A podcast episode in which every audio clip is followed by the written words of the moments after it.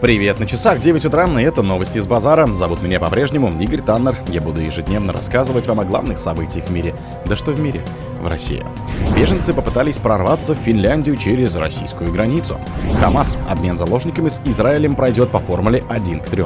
Суд оштрафовал Google за отказ удалить из YouTube фейки о спецоперации. Почти 80% гостей форума России хотят прийти снова, показал опрос. Чернышенко оценил перспективы развития искусственного интеллекта в России. Сибирские ученые создали обеззараживающее покрытие для стен. Спонсор подкаста Глаз Бога. Глаз Бога это самый подробный и удобный бот пробива людей, их соцсетей и автомобилей в Телеграме. Беженцы попытались прорваться в Финляндию через российскую границу. Российские пограничники сорвали попытку беженцев незаконно пересечь российско-финскую границу в Мурманской области, сообщил глава региона Андрей Чибис в телеграм-канале. Наша главная задача — обеспечить безопасность проживающих на территории Мурманской области людей. К сожалению, вчера уже был случай незаконной попытки прорыва границы со стороны иностранных граждан. Она, естественно, пресечена, сказал он в видеообращении. По словам Чибиса, финская сторона позволяет себе недружественные и провокационные действия, закрывая пропускные пункты.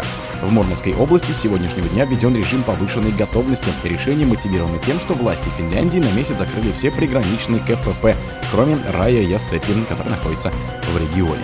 Российский МИД выразил по этому поводу протест. Как отметили в ведомстве, в Хельсинки приняли это решение поспешно, без консультаций с Москвой. Оно нарушает права и интересы десятков тысяч россиян и финнов. Хамас. Обмен заложниками с Израилем пройдет по формуле 1 к 3. Договоренность об обмене заложниками в рамках соглашения о гуманитарном перемирии в секторе Газа предусматривает освобождение трех палестинских заложников за каждого израильтянина, заявило палестинское движение Хамас. Будут освобождены по три палестинских заключенных, среди которых женщины и дети, в обмен на каждого сионистского израильского заложника, говорится в заявлении. По информации официального представителя МИД Катара Маджида Аль-Ансари, четырехдневный перемирие вступит в силу 24 ноября в 7 утра по местному времени, в 8 утра по Москве. Первую партию из 13 израильских заложников передадут в тот же день около 16.00. Палестино-израильский конфликт, связанный с территориальными интересами сторон много десятилетий, остается источником напряженности и боестолкновений в регионе. Решением ООН в 1947 году было определено создание двух государств – Израиля и Палестины, но создано было только израильское. Суд оштрафовал Google за отказ удалить из YouTube фейки о спецоперации. Таганский районный суд Москвы оштрафовал компанию Google на 4 миллиона рублей, так как она не удалила ролики с недостоверной информацией о действиях российской армии в зоне спецоперации, передает корреспондент новости из зала заседания. Google LLS признан виновным в совершении административного правонарушения. Назначить наказание в виде административного штрафа в размере 4 миллионов рублей, огласил решение судья Марина Орлова. Как следует из протокола, составленного Роскомнадзором, речь идет о роликах, в которых содержались фейки о российских войсках.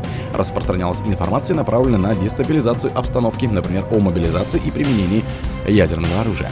Позже суд рассмотрит еще один протокол в отношении Гугла по части 5 статьи 13.41 КОАП РФ на повторном нарушении, связанном с неудалением запрещенного контента. Компании грозит третий оборотный штраф в размере десятой части годового дохода. Почти 80% гостей форума России хотят прийти снова, показал опрос.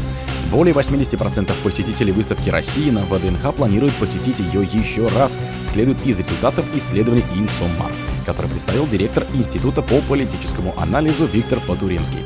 86% посетивших выставку в эти дни говорят, что она оправдала и превзошла все ожидания. 97% положительно оценит выставку, 97% порекомендовали бы посетить выставку Форум России на ВДНХ и 79% планируют посетить выставку еще раз. Рассказал он на заседании круглого стола экспертного института социальных исследований на тему «России. Почему мы гордимся нашей страной». Как уточнил Потуремский, 34% участников опроса считают, что выставка посвящена достижениям России, 25% величию и истории страны, 17% развитию технологий и инновациям, 14% перспективам и возможностям, 10% будущему России. Чернышенко оценил перспективы развития искусственного интеллекта в России. Россия к 30 году должна выйти в пятерку стран мира по основным характеристикам искусственного интеллекта и наладить межотраслевое сотрудничество более чем с 30 дружественными государствами, заявил вице-премьер РФ Дмитрий Чернышенко в рамках международной конференции iJourney 2023. К 30 году мы планируем наладить полноценное межотраслевое сотрудничество более чем с 30 дружественными странами. Мы ожидаем, что к этому времени Россия войдет в топ-5 стран мира по основным метрикам и, и благодаря применению новых технологий увеличит свой ВВП на 6%, сообщил Чернышенко. Сибирские ученые создали обеззараживающее покрытие для стен. Ученые Института химических технологий Новосибирского госуниверситета разработали специальное обеззараживающее покрытие для стен для медицинских учреждений и научной лабораторий, сообщает ВУЗ в четверг. В НГУ рассказали, что запатентована композиция для нанесения фотоактивного покрытия на поверхность пористых и непористых материалов. Она позволяет удалять химические вещества, в том числе различные биомакромолекулы в составе ДНК, РНК и других НК, содержащих биологические объекты, например, вирусы, обеспечивая тем самым перманентное снижение уровня загрязненности в помещениях различного назначения. Наш состав оптимально использовать для обработки больших по площади поверхностей, стен, пола, предметов мебели. Главное, чтобы они были освещены при этом неважно, солнечный это или искусственный свет. Композиция с равной эффективностью будет осуществлять обеззараживание поверхности, рассказал директор Института химических технологий МГУ Денис Козлов. Испытания показали высокий уровень обеззараживающих свойств покрытия и возможность его использования на протяжении длительного времени, а невысокая себестоимость его производства открывает достаточно широкие перспективы его применения от лабораторий до медицинских учреждений, до обработки учебных заведений и других объектов общественного пользования. О других событиях, но в это же время не пропустите. У микрофона был Игорь Таннер. Пока.